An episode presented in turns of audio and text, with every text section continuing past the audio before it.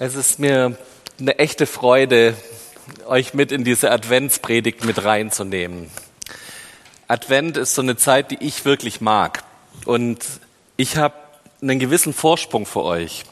Nämlich, ich habe in den letzten zwei Wochen mit 24 Leuten hier aus der Gemeinde über Advent geredet. Wir haben Podcasts aufgenommen zusammen, die jetzt vom 1. bis zum 24. Dezember ähm, zu hören sind. Jeden Morgen um fünf wird es dann einen kleinen Podcast auf unserer Homepage geben, wo ihr reingucken könnt und wo Leute mir erzählt haben, was sie im Advent lieben. Und es ist total spannend, wie unterschiedlich die Menschen sind. Also von, von Menschen, die der Meinung sind, es kann nicht genug Glitzer geben in unserem Leben, bis zu Menschen, die sagen, also Advent ist, wenn ich am 23. aus dem Geschäft heimkomme und halbtot aufs Sofa fall, so. Weil dann endlich alles bewältigt ist, was so ein Dezember mit sich bringt. Ähm, total spannend. Aber trotzdem wollen wir uns jetzt mit der Serie zusammen auf Advent einstimmen. Wir wollen uns vorbereiten auf Jesu Wiederkunft. Wir wollen uns vorbereiten, was kommt denn da? Was, auf was wollen, auf was können wir uns vom Herzen, von unserer Seele her überhaupt mal drauf einstimmen? Und da hilft der Adventskranz.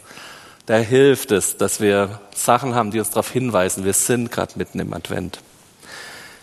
Ich habe dieses Jahr für mich so einfach ja, überlegt, was ist so die wichtigste Botschaft, die mir dieses Jahr Weihnachten bringt. Und ich habe beschlossen, dass es Frieden ist. Dass es diese Botschaft ist, da kommt der Friedefürst und er bringt uns Frieden. Warum ist mir das gerade so wichtig? Weil ich merke, dass es so wenig davon in unserer Welt gibt. Und weil ich merke, dass was der Thomas mit Müdigkeit ausgedrückt hat, dass es Leute gibt, die haben so einen richtigen Unfrieden in ihrem Leben. Da ist so viel Wirbel, da ist so viel Trubel, so viel Sturm, da ist so viel Wirrwarr und Chaos. Da braucht es, dass wir uns darauf besinnen, dass es da einen gibt, der uns Frieden schenkt. Und wir machen heute einen ganz, ganz weiten Bogen mit, diesen, mit dieser Predigt. Ich will aber kurz nochmal einen Werbeblock einschieben für die nächsten Predigten.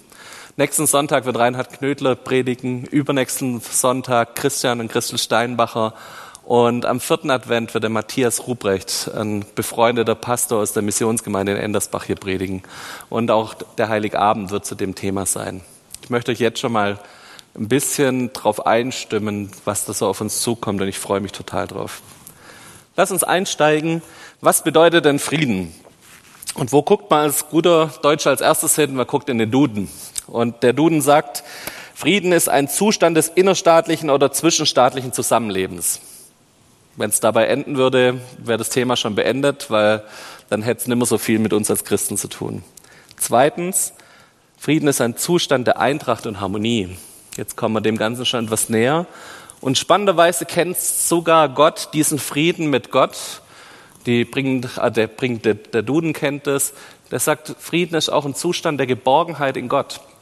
Nämlich, wenn wir so Begriffe in unserem Alltag haben wie Ruhe in Frieden oder Frieden sei mit dir, das sind durchaus Dinge, die noch Bedeutung haben, wo es auch auf Gott hinweist. Synonyme dafür sind Versöhnung, Verständigung, Einvernehmen, Harmonie, Einklang. Das sind so Begriffe, die uns mal unsere deutsche Sprache mitgibt zum Thema Frieden. Und das ja oft auch das prägt, was für ein Bild wir von Frieden haben. Also es ist ganz spannend erstmal. Wichtiger ist, glaube ich, drüber, dass wir zusammen in dieser Predigtserie auch reinschauen wollen in die Bibel und gucken, was sagt die Bibel über Frieden. Und die Bibel hat ein bestimmtes Wort dafür. Im Hebräischen ist es das Wort, das jeder von uns hier auch kennt, das ist dieses Shalom. Und Shalom hat in der Bibel immer zwei Seiten, zwei Begrifflichkeiten. Es wird oft benutzt, was heißt oft? Also es wird so vielleicht 15 Prozent der Bibelstellen, wo Shalom das Wort genannt wird, geht es bei Shalom um Frieden zwischen den Menschen. Also wo es auch um einen Gegensatz zwischen Krieg und Frieden geht. Wo es ein, auch dieses Thema Harmonie in den Beziehungen geht. Da gibt es Krieg, da gibt es Streit in den Familien oder es gibt halt Frieden in den Familien. Das ist ein relativ kleiner Prozentsatz. Und an den Stellen ist Frieden ein klarer Auftrag an uns Menschen. Da ist ein klarer Auftrag da. Wir haben den Auftrag, hier auch Frieden zu stiften und Friedensstifter zu sein. Das ist übrigens das Thema vom Reinhard nächste Woche. Aber bei 80 Prozent der Stellen geht es bei, wenn die Bibel das Wort Shalom benutzt, geht es nicht um dieses Krieg und Frieden, Krieg und Streit und der Gegensatz davon, sondern es geht um einen Zustand von Glück, von Sicherheit, von Heil. Das heißt, dieses Shalom, dieses Friedens, dieser Friedensbegriff hat nicht was mit den inner- und zwischenstaatlichen Beziehungen zu tun in ganz, ganz vielen Fällen, sondern da geht es um mehr. Da geht es um was, was Gott schenken kann. Dieses Heil, dieses Glück, das weiß die Bibel ganz klar, ist nichts, was ich mir erarbeiten kann, wofür ich sorgen kann, sondern hier ist eine Gabe Gottes gemeint. Gott schenkt uns Frieden. Und die Predigt heißt halt auch, ich schenke euch Frieden. Wo wir uns neu darauf einlassen, was bedeutet das denn, dass es Gottes Geschenk an uns ist in Weihnachten, dass er uns Frieden schenkt. Die Geburt Jesu wird schon von den Propheten angekündigt, schon 700 Jahre vor der Geburt. Und das haben wir uns vor zwei Jahren ganz groß angeguckt in der Adventszeit. Ich weiß nicht, ob ihr das noch bewusst ist, diese Jesaja 9, Vers 5 Stelle, wo Jesus angekündigt wird mit, denn ein Kind ist uns geboren, ein Sohn ist uns geschenkt. Das wird der künftige Herrscher sein. Gott hat ihm seinen Namen gegeben. Wunderbarer Berater, kraftvoller Gott, Vater der Ewigkeit, Friedefürst. Seine Macht reicht weit und sein Frieden hört nicht auf. Er regiert sein Reich auf Davids Thron und seine Herrschaft hat für immer Bestand, denn er stützt sie durch Recht und Gerechtigkeit. Das war das, wo wir vor zwei Jahren im Advent uns diese Begrifflichkeiten ganz lang angeschaut haben. Und einer der Begriffe davon, der hier hervorsticht, ist dieser Friedefürst. Sein Friedensreich wird nicht aufhören. Hier kommt ein Reich auf uns zu. Hier kommt ein Fürsten, ein Hoheitstitel. Da kommt eine Herrschaft auf uns zu. Unter dieser Herrschaft gibt es Frieden. Und hier an der Stelle ist auch erstmal wirklich ganz banal damit gemeint, hier gibt es ein Reich, wo Frieden herrscht, wo kein Krieg und kein Streit herrscht. Das ist die Ankündigung von den Propheten und alle von euch kennen auch schon die Ankündigung in der Weihnachtsgeschichte. Lukas 2, Vers 8 bis 16. Ist ja schon spannend, dass man am ersten Advent die Weihnachtsgeschichte liest, aber ich glaube, wir können uns schon mal darauf vorbereiten.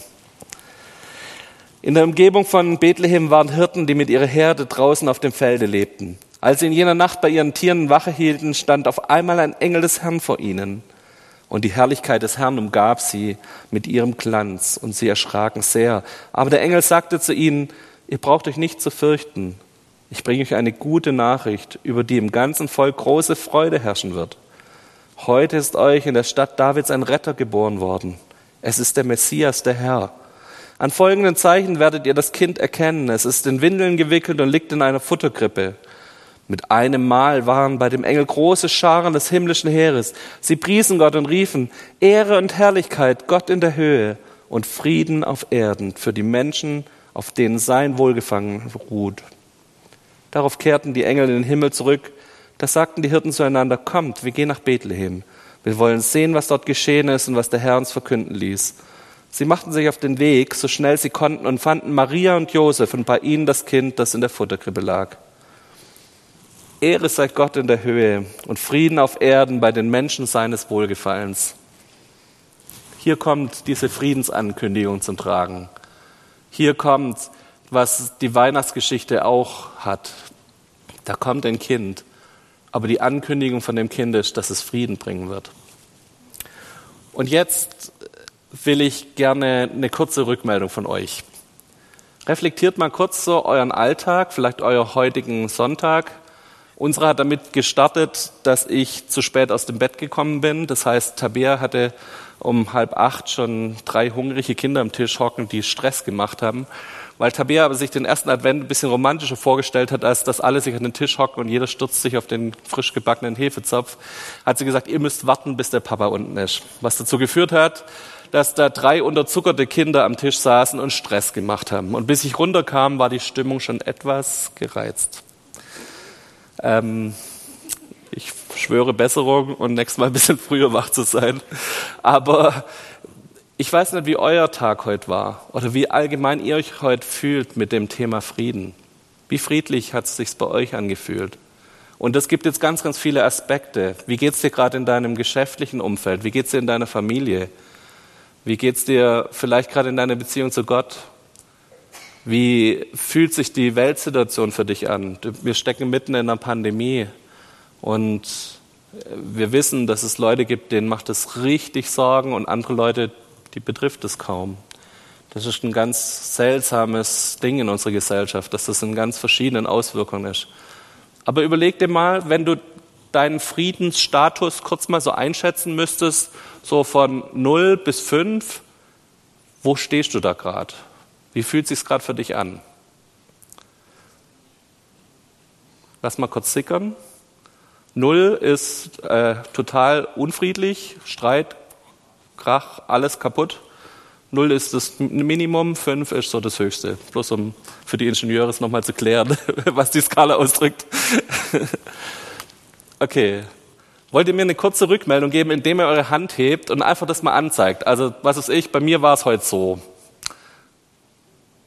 Wer Lust hat, zeigt es mal. Wir filmen das nicht, sondern ich würde mich einfach interessieren. Hey, zwei Hände gilt nicht. okay. Ich glaube, dass es wichtig ist für uns, dass wir auch, wenn wir über das Thema Frieden reden, mal schauen, wie geht's denn mir gerade damit? Und auch mir vielleicht verschiedene Bereiche angucken. Es kann ja durchaus sein, dass du in deinem Inneren einen totalen Frieden fühlst und sagst, da bin ich bei fünf. Aber wenn du auf deine äußerlichen Umstände guckst, dass da gerade eher eins oder zwei ist. So, also es gibt vielleicht auch Bereiche, wo du darum bitten darfst, dass Gott in diesen Bereichen seinen Frieden schenkt und dass da Weihnachten wird, dass da diese Ankündigung der Engel auch in dein Leben reinkommen darf.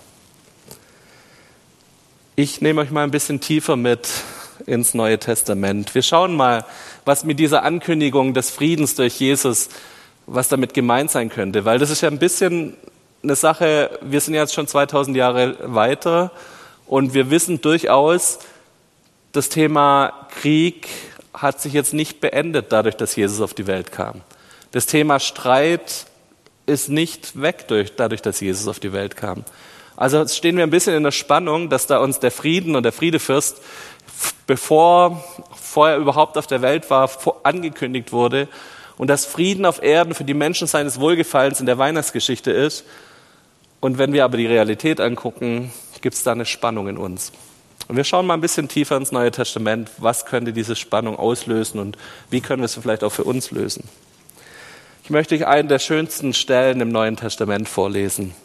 Das ist das Christuslied, heißt diese Stelle. Und die ist in Kolosser 1. Die ganze Stelle geht von 15 bis 23. Ich lese euch nur einen kleinen Ausschnitt davon, aber es lohnt sich richtig, da mal reinzulesen, weil es einfach ein total lyrisches, hymnisches Lied ist, wo Jesus groß macht. Man geht davon aus, dass Paulus das benutzt hat, weil das in dem Kontext der neuen Gemeinden schon längst bekannt war. Dass das was war, was die in ihrer Liturgie, in ihren Gottesdiensten miteinander gefeiert haben, um ihren Glauben zu bekennen, um Jesus zu ehren und ihn groß zu machen. Und dass Paulus das aufgegriffen hat und dort in dem Kolosserbrief verarbeitet hat. Vers 19. Ja, Gott hat beschlossen, mit der ganzen Fülle seines Wesens in ihm zu wohnen. Also er redet über Jesus.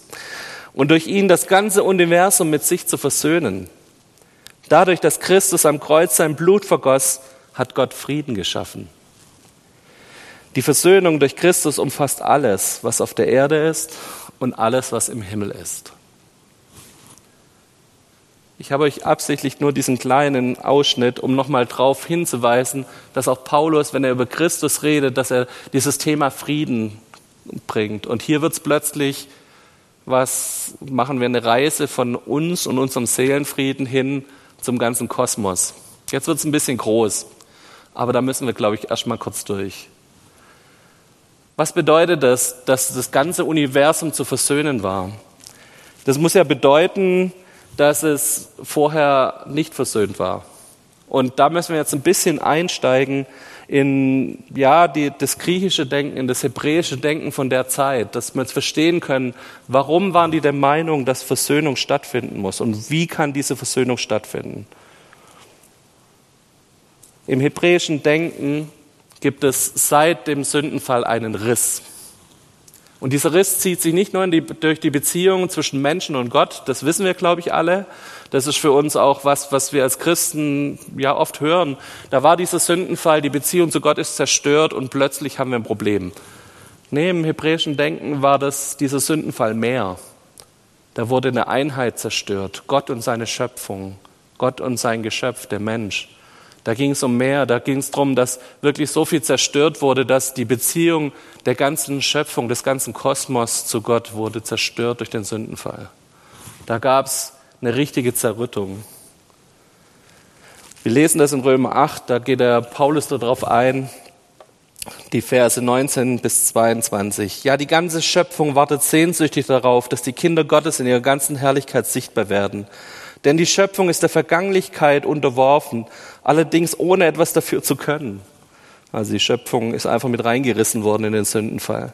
Sie musste sich dem Willen dessen beugen, der ihr dieses Schicksal auferlegt hat. Und damit verbunden ist eine Hoffnung. Auch sie, die Schöpfung, wird von der Last der Vergänglichkeit befreit werden und an der Freiheit teilhaben, die den Kindern Gottes mit der künftigen Herrlichkeit geschenkt wird. Wir wissen allerdings, dass die gesamte Schöpfung jetzt noch unter ihrem Zustand seufzt, als würde sie in Geburtswehen liegen. Die zwei wichtigsten Begriffe da drin, die ganze Schöpfung ist der Vergänglichkeit unterworfen und dem Sterben unterworfen. Und sie ächzt und sie seufzt. Das drückt so ein bisschen das, dieses hebräische Bild aus von dem, was der Sündenfall in unsere Welt reingebracht hat. Und jetzt ist ja die Frage, was bringt uns ein Wissen über hebräisches Denken, über den kompletten Kosmos für uns und unseren Seelenfrieden. Wie kommen wir jetzt wieder zurück auf diese weiten Reise aus dem kompletten Kosmos hin zu uns und unserer Lebensrealität und der Frage, was bedeutet das, wenn Gott sagt, er schenkt uns Frieden? Dieser Frieden, der mit Jesus kommt, hat erstmal eine globale Wirkung. Dieser Frieden, der kommt, der tut erstmal diesen Riss zwischen Gott und der ganzen Schöpfung wieder kitten. Er schenkt uns Erlösung. Das wissen wir, glaube ich. Das ist oft in unseren Gedanken drin. Und in unserer heutigen Zeit denken wir auch ganz oft sehr egoistisch und auf uns selbst zentriert. Aber diese Erlösung hat auch einen Faktor für die ganze Schöpfung. Die hat auch einen Faktor für diese ganze Welt, dass plötzlich wieder Gott ja Versöhnung springen kann mit dieser Welt. Und er bringt uns neu diese Erlösung von Vergänglichkeit, und vom Sterben, wie es da in dieser Stelle über die Schöpfung ausgedrückt wird. Dieser ewige Prozess des Fallens, von dem Thomas vorher geredet hat, hier kommt Frieden rein, hier kommt Versöhnung rein. Weg von dem Teil, dass wir unser Leben leben und dann halt irgendwann sterben und irgendwie in der Nichtigkeit vergehen. Dieser Riss wurde gekittet durch Jesus. Dieser Frieden heißt für uns und für die komplette Schöpfung, den Jesus bringt, wir können wieder Beziehung und Zugang zu Gott aufbauen. Wir haben eine Ewigkeit, in die wir mit ihm eingehen können. Und dadurch haben wir auch einen Lebenssinn. Wir haben wieder einen Sinn bekommen in unserem Leben, dass wir nicht bloß über 50, 60, 80, 90 Jahre hier zusammen leben dürfen und dann war's das, sondern hier gibt es eine Aussicht, die weitergeht, die darüber hinausgeht. Und das hat einen Einfluss auf, diese ganze, auf die ganze Schöpfung. Was hat es mit meiner Lebensrealität zu tun, wäre so eine zweite Frage, die ich mir stellen könnte. Ganz viel im Neuen Testament, und da muss ich jetzt ein bisschen ausholen, steht unter einem sogenannten eskatologischen Vorbehalt. Das heißt, es gibt eine Spannung, in die wir stehen, dass Jesus sagt, mein Reich beginnt jetzt und auf der, End, auf der anderen Seite noch nicht. Mein Reich hat schon begonnen in dem Moment, als Jesus für uns am Kreuz gestorben ist und wieder auferstanden ist. Da hat schon angefangen, dass seine Kraft hier auf der Erde ist, dass wir schon was von seinem Reich schmecken dürfen, dass wir schon da drin leben dürfen, dass die Prinzipien seines Reiches hier schon gelten. Und dazu gehört auch Friede. Auf der einen Seite haben wir ihn schon, auf der anderen Seite leben wir noch immer in einer gefallenen Welt. Und das nennt man diesen Vorbehalt, diesen Vorbehalt, der so lange unauflösbar ist, bis Jesus wiederkommt. Dieser Vorbehalt, der von dem, wir haben es schon und wir haben es noch nicht. Und das ist spannend, weil wir uns das bei dem Thema Frieden besonders auch wieder uns auffällt.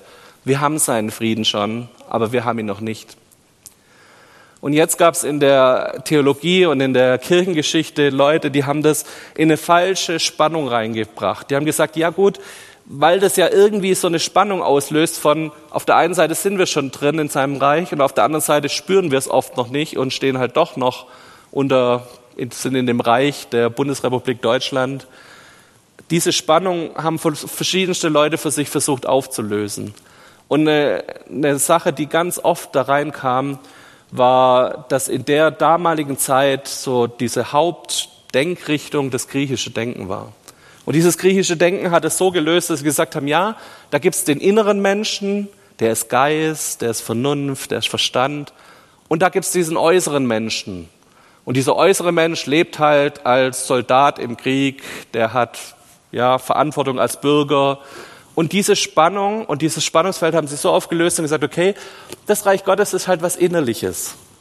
Das ist in mir drin. Und Hauptsache in meiner Seele ist dann Frieden. Egal wie es außenrum aussieht. Und das ist was, was ja auch ganz oft zu unserer Lebensrealität passt. Wir haben vorher drüber geredet. Wir stecken mitten in der Pandemie. Um uns herum sterben Menschen. Wir haben diese Woche jeden Tag irgendwie neue Rekordzahlen. Wie viel Corona-Tote? Über 400 Tote pro Tag. Und wir stecken in diesem Ding drin und trotzdem, wenn ich mich rumgeschaut, haben viele von euch vier oder fünf mit ihrer Hand vorher gezeigt für ihr Friedenslevel, wo sie gerade stehen mit ihrem persönlichen Frieden. Das ist doch spannend, dass das geht. Und das ist ja auch diese Realität, die wir spüren, dass, es, dass wir einen innerlichen Frieden spüren können, mitten in einer Pandemie, mitten in unruhigen Zeiten. Aber dieses Denken von innerlich und äußerlich finden wir nicht so in der Bibel. Wir finden es so nicht. Die Bibel denkt so nicht. Der hebräisch denkende Mensch denkt so nicht. Und das ist eine Sache, wo wir jetzt auch mit diesem Thema Frieden uns nochmal genauer angucken müssen nochmal genauer schauen müssen. Was bedeutet das denn jetzt, dass wir diesen Vorbehalt haben von schon jetzt, aber noch nicht? Dieser Frieden fängt vielleicht in meinem Inneren an, dass meine Seele zur Ruhe kommt bei ihm, egal wie meine Umstände sind. Aber diese, das sorgt dafür, dass dieser Frieden in meinem Inneren, dass es mir hilft, dass meine Gedanken zur Ruhe kommen. Viele von euch haben in den letzten in den, das ist schon wieder so ein Spoiler, gell? In den Podcasts haben viele von euch erzählt, wie, was ihnen hilft, dass ihre Gedanken zur Ruhe kommen. Dass meine Sorgen klein werden vor der Größe Gottes. Dass meine Probleme trivial werden, wenn ich anschaue, was für Möglichkeiten Gott hat. Dass meine Nöte, ja, am besten da aufgehoben sind, wo ich weiß, da ist ein liebender Vater. Das stimmt alles. Das ist, sind diese innerlichen Prozesse, wo Gott mir Frieden gibt und wo Gott mir Ruhe gibt. Aber da hört es nicht auf. Da hört es nicht auf, weil diese Trennung zwischen geistlich und fleischlich, die macht die Bibel so nicht. Sondern sie sagt auf der anderen Seite, es muss weitergehen. Dieser innere Seelenfriede startet im Inneren, aber es geht weiter. Dieser Seelenfrieden sorgt dafür, dass ich Kraft habe, dass ich Frieden in mein, Umwelt, in meine Umfeld reintrage. Dieser Seelenfrieden verändert meinen Umgang mit Freunden. Und wenn ich kurz an die Bergpredigt erinnern darf, er verändert meinen Umgang auch mit Feinden. Sogar dahin schenkt er Frieden. Dieser Seelenfrieden, dieser innere Frieden hat Einfluss auf meine Beziehungen. Der führt dazu, dass ich eine halbe Stunde früher aufstehe, damit Tabea weniger Stress hat am Sonntag. Dieser Seelenfrieden gibt mir Kraft, mich aktiv für Frieden in meiner Umwelt einzusetzen und meine Welt hier zu verändern und nicht zu sagen, ach, innerlich habe ich Seelenfrieden, aber da draußen, das ist die böse, böse Welt, dafür habe ich doch gar nichts zu suchen da drin. Mein Gott ist im, im äh, Kosmos und im Geistlichen, da begegne ich ihm. Aber hier in der Realität mit meinem Nachbarn, mit dem ich Streit am Zaun habe, da heißt doch Gott nicht drin. Lass uns diese Trennung nochmal neu überdenken. Ja, diese Friedensbotschaft ist eine Friedensbotschaft, die hinweist auf Jesus und auf die Zukunft. Dass wir irgendwann mal in seinem ewigen Friedensreich leben werden. Aber diese Friedensbotschaft hat schon vor 2000 Jahren gestartet in uns. Und diese Friedensbotschaft hat schon vor 2000 Jahren angefangen, dass wir einen Auftrag darin haben, dass wir darin ermutigt werden, dass wir Friedensstifter werden. Ich möchte euch zum Schluss Johannes 14, Vers 27 lesen. Eine der letzten Worte von Jesus dort im Johannesbrief. Was ich euch hinterlasse, ist mein Frieden. Ich gebe euch einen Frieden, wie die Welt ihn nicht geben kann. Lasst euch nicht in Verwirrung bringen. Habt keine Angst.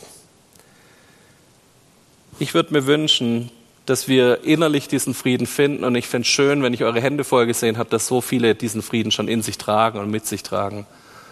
Aber da hört es nicht auf. Tragt den Frieden raus in eure Umwelt. Tragt diesen Frieden in eure Familien. Nehmt diesen Auftrag an, dass ihr in Teil eines Friedensreiches seid und ihr seid Erbauer mit dieses Reiches. Jesus ist da der Friedefürst, aber wir dürfen Teil davon sein und wir dürfen dieses Reich helfen zu verbreitern, dass Friede in unserer Umwelt, in unserem Geschäft, in unsere, bei unseren Nachbarn landet.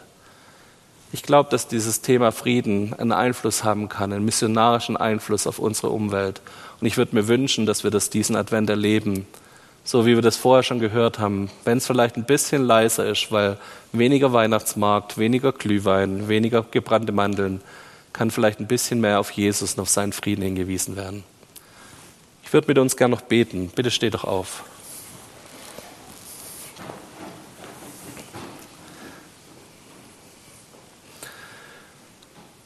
Herr Jesus, ich danke dir dafür, dass du kommst und dass du gekommen bist und deinen Frieden uns geschenkt hast. Und Herr, ich danke dir, dass wir das so oft erleben dürfen, wie dieser Frieden in unserem Innern einkehrt. Und da, wo unsere Gedanken, unsere Seele unruhig ist, da bitten wir dich, dass du kommst und dass du uns Frieden schenkst. Aber Herr, genauso beten wir, dass Frieden einfach auch was wird, was von uns ausstrahlt. In unsere Beziehungen hinein, in unsere Umwelt hinein, zu Leuten, die es brauchen, Herr. Herr, ich danke dir, dass da, wo wir Unruhe spüren, wo Streit und Krieg in unserem Umfeld ist, dass wir da wirklich nochmal neu auf dieses Rilke-Gedicht hören dürfen. So unendlich sanft hältst du uns und tust dieses Fallen auffangen, Herr.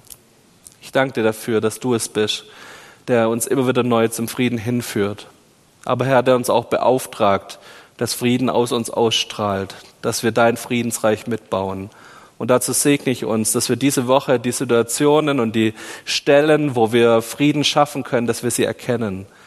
Dass wir vorbereitet sind durch deine Worte, durch deine Weisheit, durch deinen Heiligen Geist, dass wenn wir spüren, das sind Situationen, die unbefriedet sind, dass wir eine Lösung haben, weil wir deinen Geist mit uns haben, weil dein Reich in uns ist und weil dein Reich sich in uns ausbreitet und durch uns auch zu anderen Menschen überfließt. Dafür danken wir dir in deinem Namen, dass du uns dazu die Kraft, die Weisheit und den Mut gibst. Seid gesegnet im Namen Jesu. Amen.